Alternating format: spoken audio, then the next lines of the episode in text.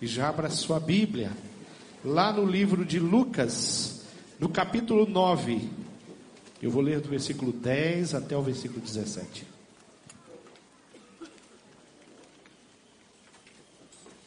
Queridos, missões tem tudo a ver com multiplicação. A igreja do Senhor Jesus tem tudo a ver com multiplicação. O ID, pregar o evangelho, tem tudo a ver com multiplicação. E multiplicação é uma palavra muito chave do ministério de Jesus. Nós vamos ver um, um episódio, um, um, um momento em que Jesus estava com os discípulos e o que aconteceu foi que Jesus realizou uma multiplicação muito específica, porque ele queria alimentar uma multidão. Diz assim a palavra de Deus: ao voltarem, os apóstolos relataram a Jesus o que tinham feito. Então ele os tomou consigo e, retirando-se para uma cidade chamada Betsaida, é, mas as multidões ficaram sabendo e seguiram a Jesus. Ele as escolheu, ele as acolheu e falava-lhe acerca do reino de Deus e curava os que precisavam ser curados, a fim e no fim da tarde, os doze aproximaram-se dele e disseram: Manda embora a multidão, para que eles possam ir aos campos vizinhos e aos povoados, e encontrem comida e pousada, porque aqui estamos em lugar deserto. É, ele, porém, respondeu: Deem-lhe vocês algo para comer. E eles disseram: Temos apenas cinco pães e dois peixes, a menos que compremos alimento para toda essa multidão. Estavam ali cerca de cinco mil homens. Mas ele disse aos seus discípulos: façam-nos sentar-se em grupos de cinquenta. Os discípulos assim fizeram e todos se assentaram. Tomando os cinco pães e os dois peixes e olhando para o céu, deu graças e partiu. Em seguida, entregou-os aos discípulos para que os servissem ao povo.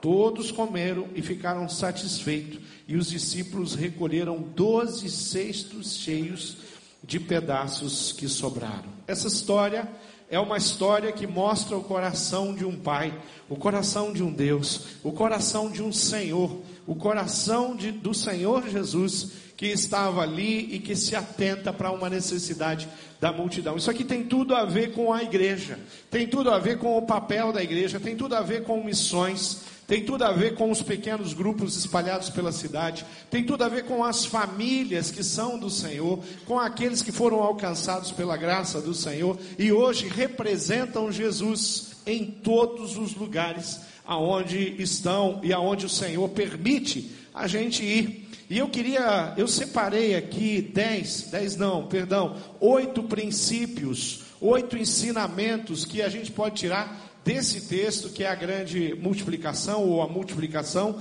de pães e de peixe. E eu queria chamar a sua atenção já no início, já no versículo 10, para dizer, declarar, afirmar para você que multiplicação mesmo só acontece quando Jesus está presente.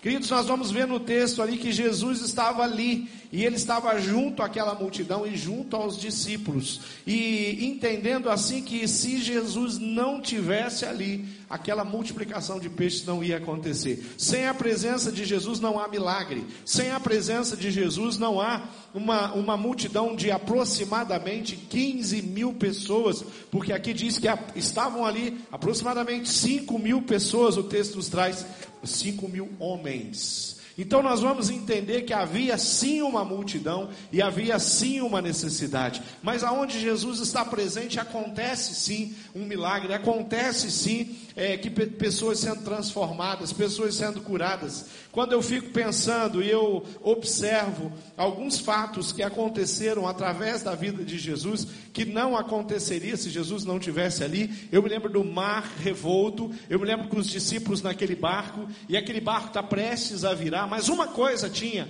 um, havia ali havia a presença de uma pessoa que era Jesus, e quando Jesus estava ali, ao invés do barco virar, o que Jesus vai fazer é acalmar a tempestade. Quando Jesus estava caminhando, as pessoas lhe traziam, lhe traziam os, a, a, pessoas doentes, pessoas enfermas, traziam cegos, traziam coxos, e porque Jesus estava ali, aquelas pessoas voltavam a enxergar, aquelas pessoas voltavam a ter então a sua restauração e a sua cura. Há um texto no livro de João, no capítulo 11, no versículo 21, que aonde diz assim: Disse, pois, Marta Jesus: Se tu estivesses aqui, meu irmão não teria morrido.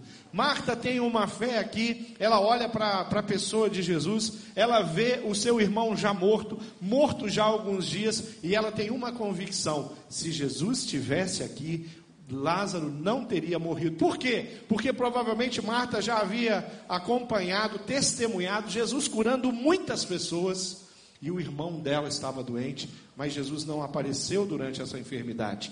Mas o que Marta não esperava é que para Jesus a, a morte não era algo que é, poderia fazer com que ele não agisse, não realizasse mais um milagre.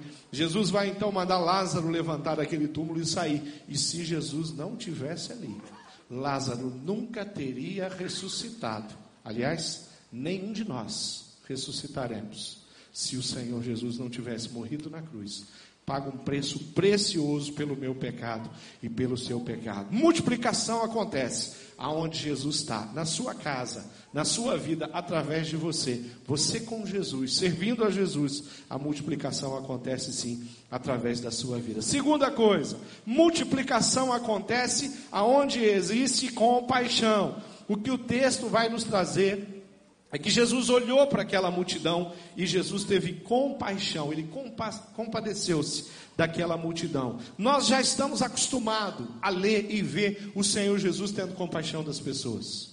Nós testemunhamos quando Jesus olha por Jerusalém e ele chora por Jerusalém. Nós acompanhamos a, na, no ministério de Jesus, aonde Jesus tem sentimentos de compaixão por muitas pessoas. E muitos textos dizem que Jesus teve compaixão e um cego foi curado. Jesus teve compaixão e a, o filho de, da, da viúva de Naim, ele é ressuscitado. Jesus teve compaixão e tantas coisas acontecem porque o olhar de compaixão de Jesus considera e isso faz com que ele realize um milagre. Quando nós lemos lá em Mateus, no, no capítulo 14, ainda, de uma situação semelhante da multiplicação, diz que Jesus saindo viu uma grande multidão e, possuído de íntima compaixão para com aquela multidão, ele curou os enfermos que havia ali naquela multidão. Esse é o coração de Jesus. Querido, se nós não tivermos o mesmo sentimento, se nós não tivermos a mesma atitude de Jesus, nós vamos para a cidade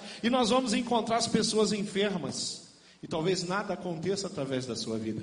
Você vai entrar em lares e vai conhecer família, quem sabe? Eu estou falando da sua própria família, aonde não há paz, aonde não há nenhum tipo de alegria. Pelo contrário, pessoas estão se divorciando, pessoas estão sofrendo, pessoas estão perdidas, indo ao lugar nenhum, se envolvendo cada dia mais com os vícios. E se você for indiferente, elas vão continuar no vício elas vão continuar perdidas. Talvez aquele casal que está para se separar vai se efetuar, ele vai é, se separar. Por quê? Porque às vezes está faltando a gente olhar para essas pessoas e falar: Eu creio que o Senhor pode mudar essa história. A graça do Senhor vai se multiplicar na vida desse casal. A graça do Senhor vai se multiplicar na vida desses jovens. E eu tenho certeza que o Senhor está pronto para agir através da sua vida, através da minha vida. Multiplicação, terceiro ponto, acontece em lugares desertos. Aqui diz que eles estavam num deserto, e num deserto não tem aonde você buscar alimento. E como que os discípulos poderiam fazer alguma coisa?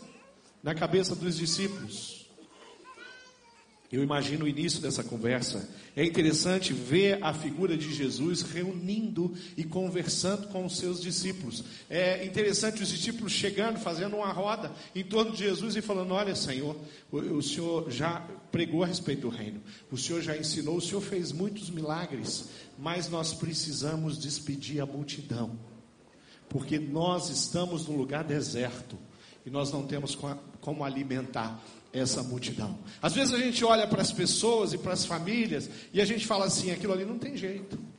E minha família, e meu, meu esposo, meu filho, já são tantos anos na drogadição. Olha o que ele já fez. nós olhamos para o deserto no coração das pessoas, na alma das pessoas. E esquecemos que em lugares desertos o Senhor faz milagres, Ele restaura, Ele tira. Quantas pessoas nós já temos aqui hoje, presente, em que andaram, estiveram numa situação de deserto, na sua própria vida, e jorrou água viva. Hoje está aí, livre de um vício, o casamento restaurado. Quando nós olhamos em volta e nós não conseguimos enxergar que ali, no meio do nada, no meio de uma família complicada, no meio de pessoas que fizeram escolhas muito ruins, o Senhor levanta e Ele restaura. E Ele faz toda a diferença. Fui tremendamente abençoado no, na última, no último domingo que preguei aqui, há uns domingos atrás, e eu preguei e eu, fiz, eu falei, eu citei no meu sermão a respeito da promiscuidade e da prostituição. E eu citei um exemplo. No final do culto, uma mulher veio falar comigo, estava aí sentada em uma das cadeiras. E ela veio falar comigo e falou: Pastor, o senhor está falando da minha vida. Eu fui prostituta por 17 anos. Aí eu falei: E agora? Ela, agora eu sou uma serva do Senhor. Liberta. Queridos, essas coisas mexem com a gente. Você vê pessoas que de fato provaram o que é o deserto. E vê um Deus que se importou que não olhou para a imundícia que foi a vida dela, mas olhou o coração, olhou a alma, olhou ela como alguém que ele amou profundamente e resgatou e tirou daquela situação. O deserto era um obstáculo para os discípulos, mas não para Jesus. Multiplicação. Eu quero ler um texto antes do, do quarto ponto. Isaías 35, 1 diz que o deserto se alegrará e crescerão flores nas terras, é, nas terras secas. Cheio de flores o deserto cantará de alegria. Deus o tornará tão belo como os montes do Líbano, tão fértil como o monte Carmelo e o vale de Saron. Todos verão a glória do Senhor, verão a grandeza do nosso Deus. É assim que nós vemos a obra missionária, é assim que nós vemos a igreja do Senhor no Brasil, é assim que nós vemos os pequenos grupos espalhados fazendo, fazendo missões por toda a cidade, é assim que eu vejo as famílias da igreja chegando em lares e transformando aquele lá, chegando numa vida e transformando. Aliás, o que mais eu tenho ouvido nos últimos domingos, nos batismos que tivemos, é que a vida foi transformada e foi mudada e foi restaurada. Quantos testemunhos nós tivemos nos últimos dois ou três domingos? Dos batismos que realizamos. Gente que estava no deserto, mas que provou do amor e da graça do Senhor Jesus. É assim que faz. Entramos numa casa, entramos numa vila, entramos num bairro, chegamos numa cidade, a igreja do Senhor Jesus é aquela que leva à multiplicação da, da, graça e do amor de Deus. Quarto ponto: multiplicação acontece aonde tem esperança. Se tem alguém que tinha esperança, ali era Jesus, porque os discípulos não tinham esperança de que aquela multidão poderia ser alimentada.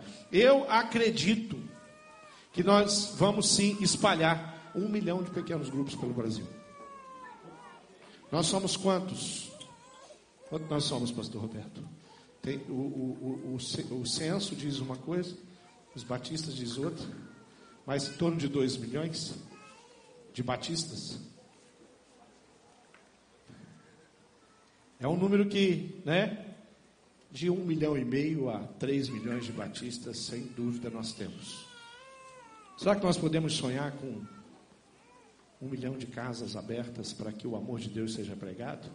Isso é na obra dos batistas porque nós consideramos a obra de todas as outras denominações, o avanço em todas as outras denominações. Nós queremos a Assembleia de Deus prosperando com o Evangelho. Nós queremos a quadrangular prosperando, queremos a presbiteriana caminhando, avançando, levando o Evangelho, entrando nos lugares áridos, secos, para levar o amor de Deus. Salmo 31, 24 diz: Sejam fortes e tenham coragem, todos vocês, que põe a sua esperança em Deus, o Senhor. Queridos, Jesus olhou para a multidão e ele viu uma possibilidade de alimentar uma multidão. E a palavra de Deus é alimento que a nossa terra precisa. Cinco ponto: multiplicação acontece quando depositamos o pouco que temos nas mãos de Jesus. Com certeza, cinco pães e dois peixes não dava para alimentar ninguém, mas na mão de Jesus alimentou 15, 20 mil pessoas. Com certeza, com cinco pão e dois peixes, dava para alimentar algumas poucas crianças.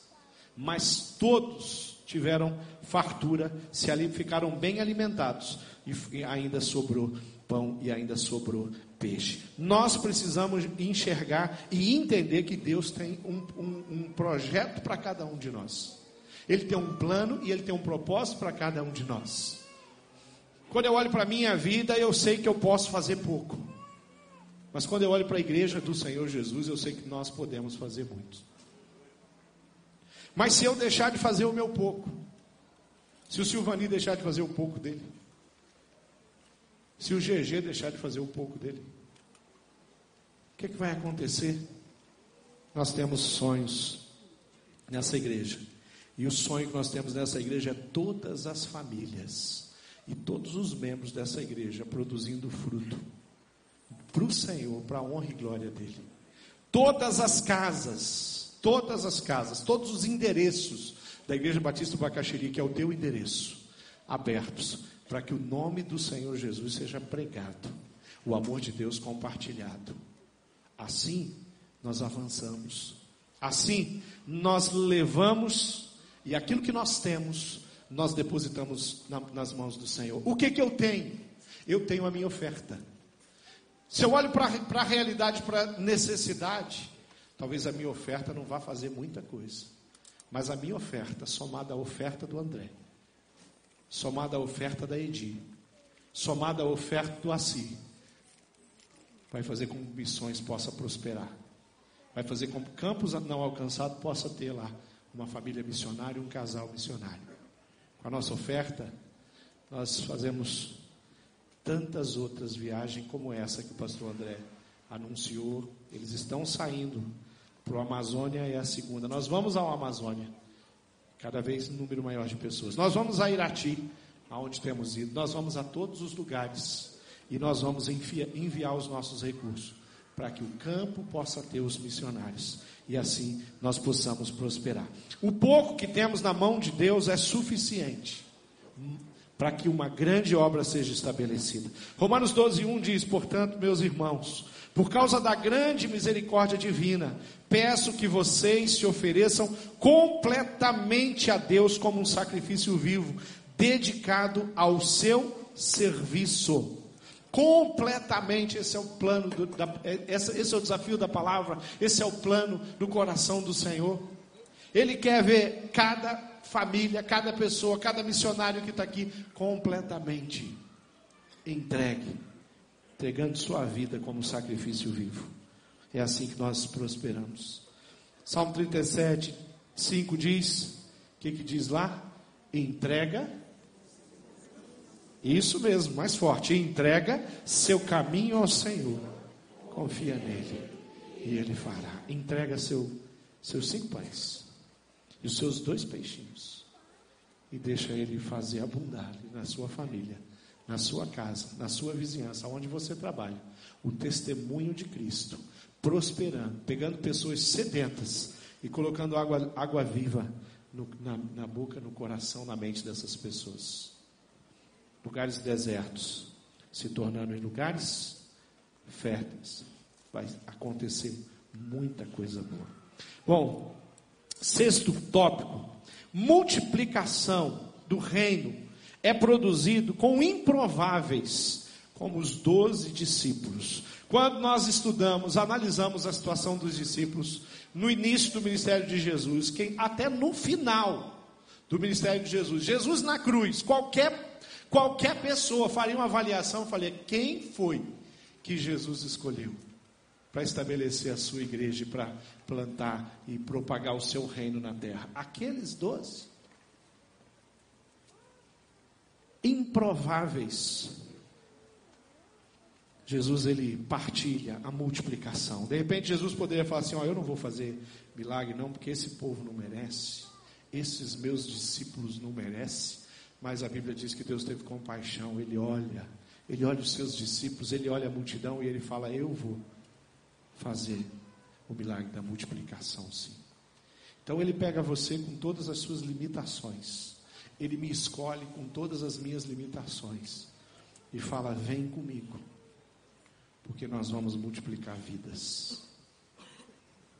Ele chama Abraão e fala: Eu te darei uma grande multidão. Você vai ser pai de multidão, Abraão. Multiplicação acontece com pessoas miseráveis que Deus escolheu, restaurou e trouxe. Romanos 7, 24, Paulo faz uma declaração e diz: Miserável homem que sou, quem me libertará do corpo sujeito a esta morte? Eu sou miserável. Mas Paulo se coloca à disposição de Deus e nós temos hoje o trabalho, o ministério de Paulo registrado aqui nas Escrituras. São 14 livros. Um ministério lindo. Primeiro grande movimento de missões organizado aconteceu ali, através da vida de Paulo.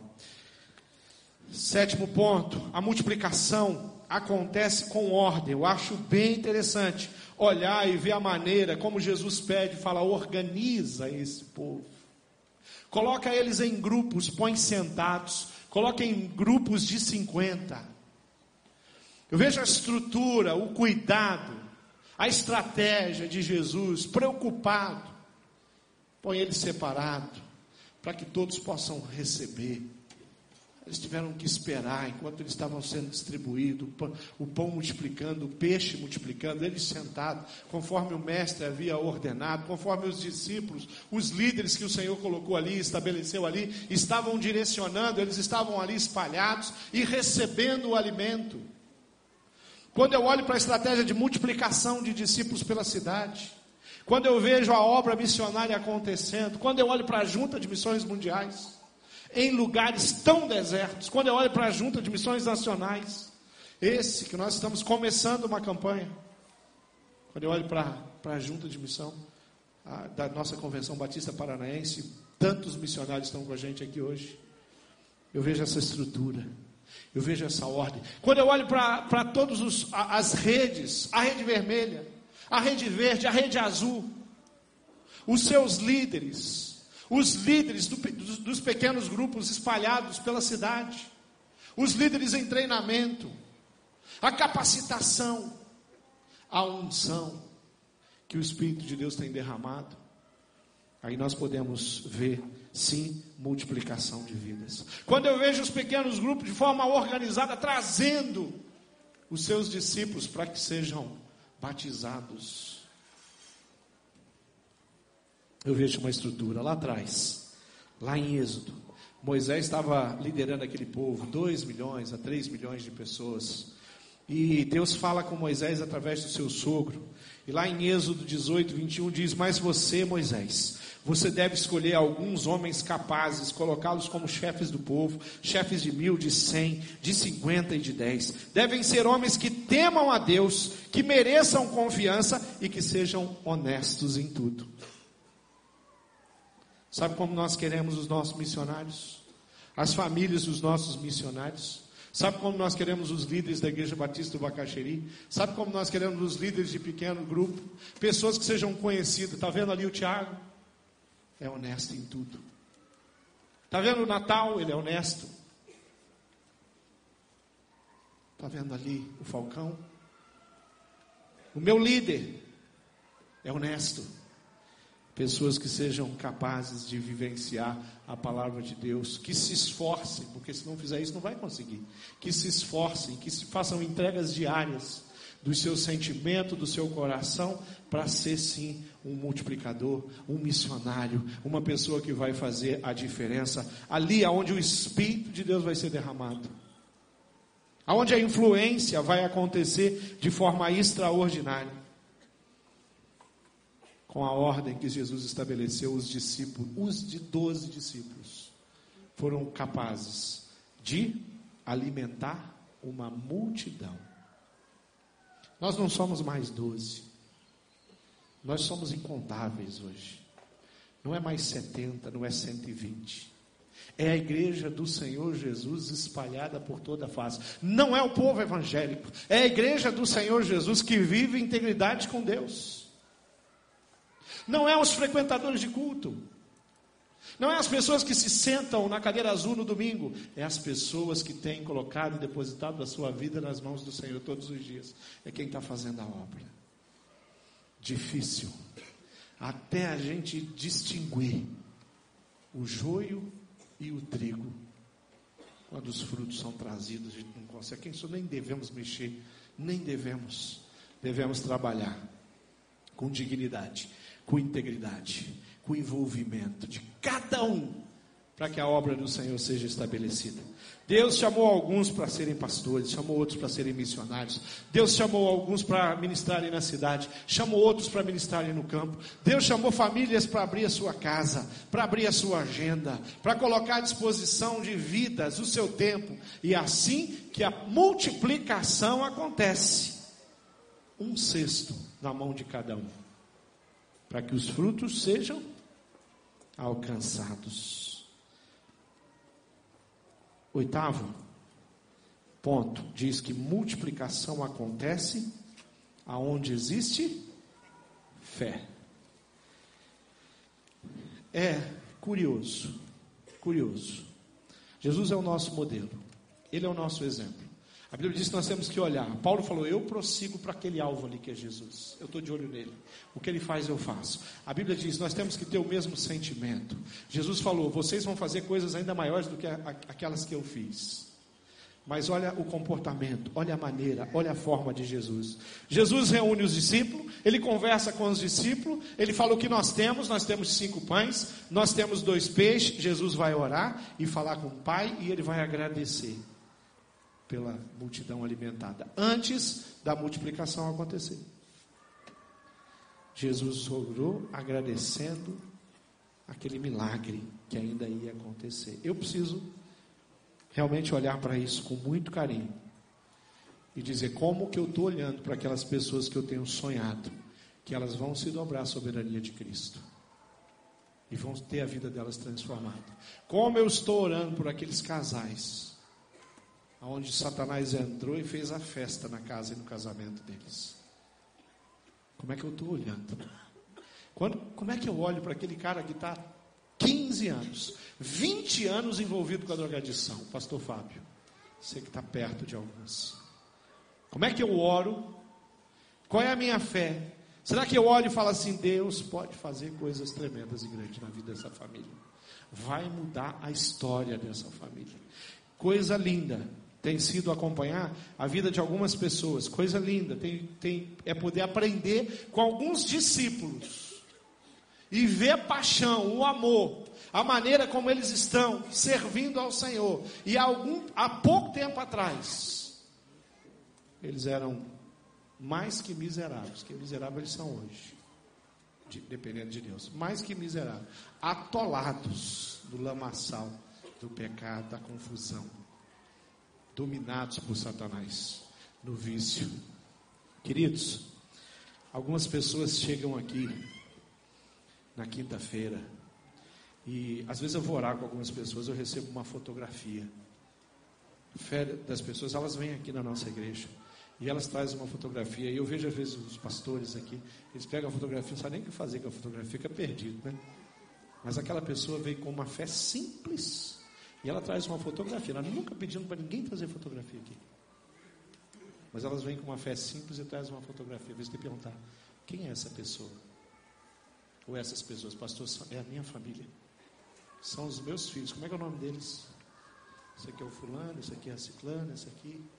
Nós vamos orar por eles. Algumas pessoas chegaram aqui sim. Eu vou pegar uma fotografia, eu vou levar lá na igreja. Para que alguém olhe pela minha família, olhe pelo meu casamento e se tornaram discípulos de alguém.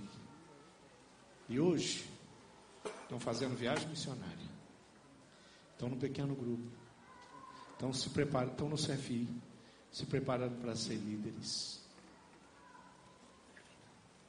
Não estão mais trazendo a fotografia deles, mas já estão orando pela, pela fotografia de outros, pela família de outros. Porque a fé é simples assim. onde as pessoas chegam pouco conhecimento, às vezes até quase nenhum. Mas no processo do discipulado começam a receber os ensinamentos, se libertam de tanta conversa fiada de Satanás e começam a ter uma vida mais digna e viver dessa forma. Tiago 2,14 diz: Meus irmãos, que adianta alguém dizer que tem fé, se, se essa pessoa não vier acompanhada de ações? Será que essa fé pode salvá-lo? Será que o acreditar esse tipo de crença, de religião, pode salvá-lo? A gente sabe que não, porque só tem um que pode salvar, que é Jesus. Hebreus 11, 6 diz que sem fé é impossível agradar a Deus, pois quem dele se aproxima precisa, precisa, precisa crer que ele existe e que recompensa aqueles que o buscam. Todo aquele que se apresenta diante de Deus com um coração sincero, íntegro, honesto. Sabe o que ele recebe? Graça, bênção. Sabe o que acontece? É usado. O que, que nós temos oferecido? Que tipo de fé? Nono ponto. Diz que a multiplicação do amor de Deus produz satisfação e contentamento. No finalzinho do texto, uh, versículo 17, diz que todos comeram e ficaram satisfeitos, e os discípulos continuaram trabalhando. Todos comeram, ninguém mais precisava comer, mas os discípulos ainda tinham mais uma tarefa: recolher aquilo que sobrou, encher os cestos que estavam na mão dele. Para quê? Para quê? Para que que Jesus falou agora vocês pegam os cestos vazios e vocês vão entre o povo e vocês vão recolher aquilo que sobrou. Tinha o Pedrão lá. Licença, pega aquele, aquele peixe ali para mim. Né? O João. Você, por favor, pega aqueles dois pãezinhos ali. Dá para mim aqui, eu colocar aqui. Enchendo o cesto dele. Não tenho dúvida que era para compartilhar com mais pessoas pelo caminho. Porque o trabalho e a obra não falham. Todos ficaram satisfeitos, multiplicando o amor de Deus. Multiplicado o amor de Deus entre aquele povo. Querido, qual é o meu papel? Qual é o seu papel? Quem nós estamos alimentando? Senhor, eles estão com fome, então vocês vão dar de comer. Senhor, a vida do, da casa do meu irmão está uma bagunça. Você vai ajudar ele. Senhor, a minha mãe, a minha mãe está atormentada. Você vai libertar ela. Porque o Espírito do Senhor está sobre você. E ele veio para que você avançasse, libertasse os cativos, curasse os enfermos. Senhor, o meu sobrinho está envolvido com droga. Você vai ajudar ele. Senhor, meu amigo está tá entulhado, é só, ele só trabalha, ele está perdendo a família dele. Você vai orar e vai investir na vida dele e o amor de Deus vai se multiplicar.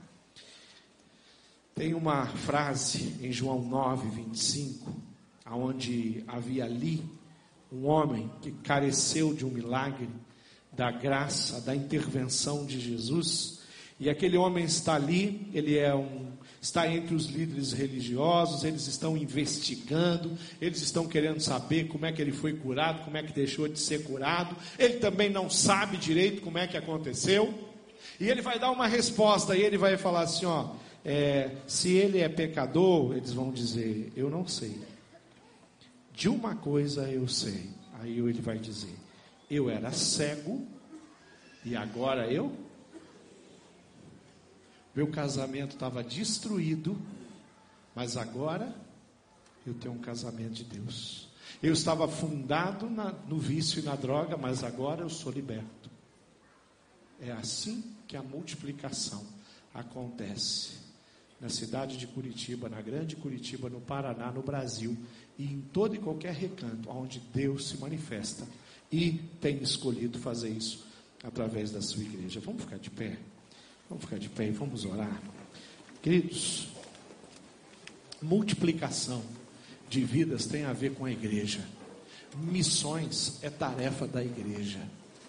Evangelizar, viver discipular, testemunhar é tarefa minha. Vale a pena fazer parte desse grande projeto de Deus. Vale a pena assumir um compromisso com os missionários. Vale a pena ter aquele missionário lá no seu pequeno grupo, da sua família, e todos os meses separar recursos para que ele continue no campo e para que aquele campo possa prosperar e crescer, para que mais missionários possam chegar lá. Essa tarefa é nossa. Eu vejo que o Senhor Jesus ele está falando para a igreja assim: olha, eu tenho os cestos. Quem é que vai pegar? Quem é que vai assumir? Você vai pegar um cesto e você vai sair pela cidade? Ou você vai continuar envolvido ali com a sua vida, com os seus cursos, com o seu trabalho, com as suas as coisas que você precisa comprar e vender? Você vai pegar o seu cesto e por onde Deus te levar, você vai colher frutos, porque a Bíblia diz que os frutos estão maduros. E se eles estão maduros, estão prontinhos para serem colhidos.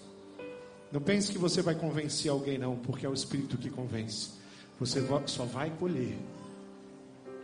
Então, faz um favor para mim. Ore, fale com o Pai. Depois colhe o fruto. Porque se você tentar fazer o contrário, você vai querer colher fruto verde. Não vai dar certo. Vai estar com cica. Não está preparado. Você vai ficar puxando e ele não vem não arrebenta. Aí você vai pegar um canivete e vai querer cortar o fruto. Não é assim. Jesus falou que ele está maduro, então você vai lá, toca no fruto, ele solta na sua mão. Você coloca no seu cesto. O seu cesto é a sua vida. A sua vida de discipular, de ensinar, de capacitar. Você colhe. E você glorifica Deus através da sua casa. O pouco que você tem, sabe o que é a tua sala? onde as pessoas sentam ali e o amor de Deus vai multiplicar no coração delas. E através dela vai vir outra, e vai vir outra, e vai vir uma família inteira, porque nós vamos avançar e a igreja vai prosperar. Querido, como é que você tem se envolvido? Como é que você tem compartilhado? Como é que você tem oferecido? Que, o que, que você está oferecendo? O que, que você está apresentando? Eu queria desafiar você hoje de manhã, falar assim, pastor, eu quero servir, eu quero abençoar. A cidade está cheia de gente. O Senhor está dando oportunidade para a gente. O Senhor colocou os missionários espalhados em lugares, em pontos, em cidades, em aldeias estratégicas, para a gente pegar o nosso cesto, não é? E colher os frutos que o Senhor tem para nós. Nós cantamos uma música aqui, diz que ninguém vai, ninguém vai fazer no meu lugar, não. O que o Senhor preparou para mim, eu quero colher. Eu sei que a misericórdia do Senhor é grande, se eu não colher, Ele vai usar o Raulson. Se eu não colher, Ele vai usar a Marina. Ele não vai deixar as pessoas ele vai usar, ele vai achar a estratégia dele. Está estabelecidas as coisas no coração de Deus. Mas ele tem um cesto, que é você, e ele tem frutos para você colher. Hoje de manhã, minha família está viajando, estou sozinho. Parei para tomar café na panificadora e conheci a Andressa. A Andressa é uma jovenzinha. Ela está grávida do Miguel. Ela mora em Colombo. Eu conversei com a Andressa bastante ali. Sabe o que eu disse para a Andressa hoje de manhã naquela panificadora? Que Deus tem um propósito tão grande na vida do Miguel que ela precisava compreender isso. E nós conversamos. E ela falou: Eu quero que o meu filho seja abençoado. Aí eu falei: André, só tem um jeito. Só tem um jeito. Você precisa se apegar a Jesus. Pertinho. A Andressa está pertinho da Igreja Batista do Bacaxiri. É vizinha de várias famílias nossas aqui em Colombo. Mas podia ser só mais um café, né? Para que compartilhar? Qual foi a última vez que você pegou e parou para dizer para alguém que Deus tinha um projeto para a vida dessa pessoa. Qual foi a última vez que você parou e falou assim: vem aqui, eu preciso te mostrar um negócio, eu preciso te contar uma história, eu preciso te contar para você o que aconteceu na minha vida, porque isso é missões, isso é prosperar, isso é, ninguém segura a igreja, a igreja que faz isso ninguém segura, e nós estamos orando, porque nós não queremos uma família do Bacaxeri fora disso. Nós não queremos um membro dessa igreja que não esteja com seu cesto, compartilhando o amor de Deus, enquanto trabalha, enquanto viaja, enquanto toma café. Na sua casa, na sua sala, na sala de jantar, na varanda, na sacada do prédio, no parque Bacaxeri, qualquer um. Querido, você quer quer ser aquela pessoa onde Deus vai pegar e vai usar como um cesto? Fala, pastor, eu quero, eu preciso intensificar, eu preciso apurar o passo. Levanta a sua mão, fala assim: Eu quero, sou eu, a minha vida aqui, eu quero, eu vou servir. E olha, Deus vai me dar discípulos. Nós vamos cantar, eu queria que você viesse aqui, nós vamos terminar orando. Nós vamos terminar entregando, dedicando as nossas vidas. Nós vamos. Alguns vão orar e vão vir aqui para confessar. Fala, Senhor, eu me perdoe. Porque eu tomei café eu não me importei com uma pessoa, eu fui no, no posto, não me importei, eu trabalhei a semana inteira lá na, na empresa, falei com tanta gente, mas ninguém ouviu. Eu preciso confessar esse pecado, eu preciso vir aqui. Vem para cá, igreja. Vem para cá que nós vamos orar. Vem para cá, Deus falou contigo, vem aqui. Deus tem um desafio, vem aqui. Deus quer mudar os, o seu jeito de olhar para as pessoas com problema perto de você. Vem para cá. Você quer acreditar? Vem aqui. Pastor, eu acredito. Eu tenho esperança. Vamos adorar.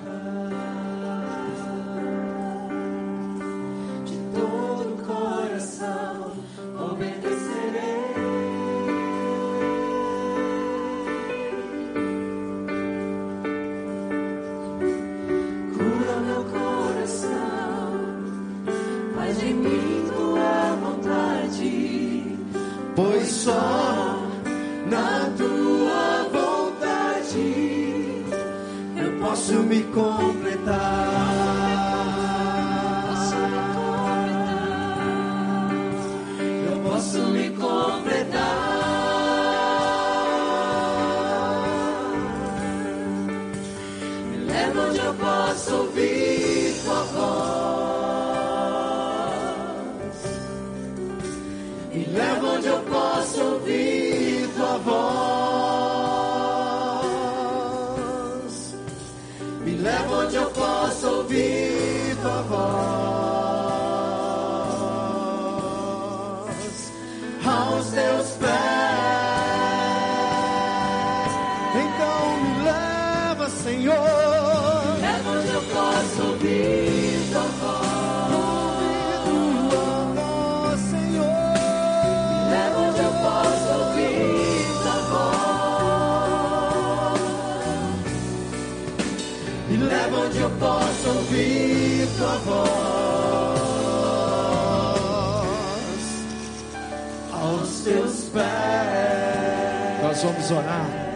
Nós vamos dedicar esse tempo ao Senhor.